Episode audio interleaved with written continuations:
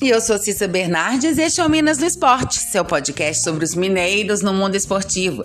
Seja futebol, vôlei, basquete ou até campeonato de peteca, eu tô aqui para contar o que acontece com as equipes mineiras no esporte. Hoje é terça-feira, 1 de março de 2022. E hoje é dia de Copa do Brasil. O Tombense faz a sua estreia na competição esta tarde contra o Icasa. A partida será às 15h30 no estádio Inaldão, em Barbalha, no Ceará. O confronto será definido em jogo único e a equipe mineira joga pelo empate para poder avançar de fase. O Verdão do Cariri, como é conhecido em casa, teve 10 dias de preparação para o confronto de hoje, já que o último jogo da equipe foi no dia 19 de fevereiro, quando se despediu do Campeonato Cearense, em um empate em 1 a 1 contra o Iguatu. O técnico Sidney Moraes deve ter todo o elenco à disposição. A única dúvida é o zagueiro Matheus, que se recupera de lesão muscular na coxa esquerda. O Icasa vem de três empates consecutivos e não vence há seis jogos. O Tombense está na Copa do Brasil pela quinta vez.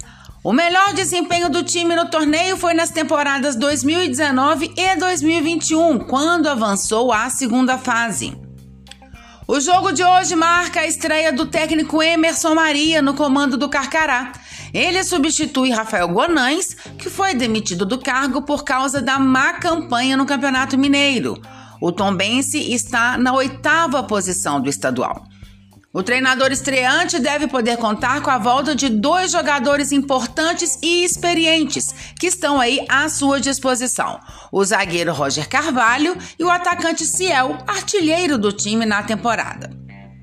Então, os prováveis times para hoje à tarde nós temos pelo Icasa: Tanaka, Matheus ou Anderson Cachorrão, Gabriel, Neguete e Aaron, Guídio, Jonathan ou Silvano. Tiago Correia e Leandro Mendes, Patrick ou Gustavo e Leléu. Pelo Tombense, Rafael Santos, David, Moisés, Jordan e Manuel, Rodrigo, Alisson Silva e Jean Lucas, Everton Galdino, Keké e Daniel Amorim ou Ciel. E o Pouso Alegre entra em campo às 19 horas. A equipe faz a sua primeira partida na competição contra o Paraná no Manduzão. Esta é a primeira vez que o Pouso Alegre faz um jogo válido por um torneio nacional. O Pousão está na última colocação no Campeonato Mineiro, sem ainda ter vencido no ano. No entanto, vai precisar de vitória se quiser avançar na Copa do Brasil. Para motivar o time na estreia da, da competição, Francisco Diá pode utilizar o bom jogo feito contra o Atlético, quando o Dragão buscou o empate por duas vezes no último sábado pelo Campeonato Mineiro. Assim, Diá deve manter hoje o mesmo time que jogou contra o Galo.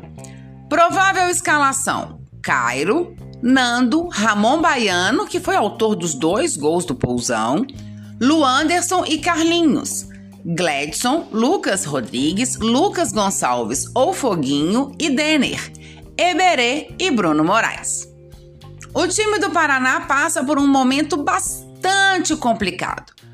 Com a derrota para o União em casa no último sábado, o tricolor foi rebaixado na penúltima rodada da primeira fase do Campeonato Paranaense. Para se manter com o calendário nacional no ano que vem, a equipe precisa garantir o acesso na Série D deste ano. Na equipe, o técnico Rodrigo Casca não conta com o meia Gabriel Correia e o meia atacante Castanha, ambos lesionados. O goleiro Lucas Wingert, que saiu durante o jogo contra o União após sofrer uma pancada na cabeça, foi relacionado para o jogo de hoje. A tendência é que a equipe não tenha muitas mudanças. Um provável Paraná temos com Lucas Wingert ou Murilo Lopes, André Krobel, Rodolfo, Franklin e Cazu, Luan, Moisés Gaúcho, Douglas Araújo e Vinícius Kiss, Tadeu e Pablo Tomás ou Iacovelli. Libertadores! O América já está em Assunção, no Paraguai, para a decisiva partida contra o Guarani. O jogo que garante a equipe que vai avançar de fase na competição continental acontece amanhã, às 19h15, no Defensores del Chaco. O Coelho faz um último treinamento hoje às 16 horas na cidade de Luque, próxima à capital paraguaia. Esta é a primeira participação do América em uma competição internacional em sua história. Internamente, a meta é mais que evidente: alcançar a fase de grupo da Libertadores.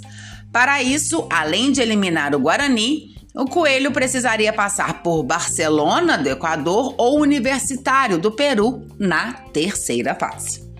No primeiro jogo em BH, o Coelho foi superior em campo, mas acabou levando um gol no final da partida e a vantagem está com o Guarani, que venceu aí por 1 a 0. Futebol feminino. O Cruzeiro anunciou ontem a contratação do técnico Felipe Freitas para assumir o comando da equipe. Ele chega para ocupar a vaga deixada por Rodrigo Campos, demitido no último dia 18. Felipe Freitas possui passagens por Santos, São Bento e Suzano. O Cruzeiro se prepara para o Campeonato Brasileiro Feminino da Série A1. A primeira fase da competição começa nesta sexta-feira e as cabulosas fazem a sua estreia no domingo, às 15 horas, contra o Grêmio, jogando em casa. E no time do Atlético também tem gente chegando. A meio-campista Camila, de 17 anos, é mais um reforço para a temporada. As Vingadoras fazem a sua estreia na Série A1 do Brasileirão nesta sexta-feira, dia 4, contra o Palmeiras, às 21 horas. A partida será no Allianz Parque, em São Paulo. Vôlei. Pela Superliga Masculina, ontem à noite o Azulim Gabarito Berlândia perdeu mais uma vez. Perdeu desta vez para o Veda City Guarulhos por 3 sets a 1 no ginásio Raul Belém em Monte Carmelo. Parciais de 26-28, 25-23, 20-25 e 23-25. A equipe mineira segue sem vencer na competição. Eu volto então amanhã com os resultados da Copa do Brasil, mais detalhes do jogão do América pela Libertadores e mais notícias dos mineiros no esporte. Até lá! E se você quer saber sobre o seu time ou qualquer informação esportiva de Minas, manda mensagens, perguntas, dá um oi. Meu Twitter é arroba Bernardes e meu e-mail é cissabernardes.gmail.com. Até mais! Boas competições para todos!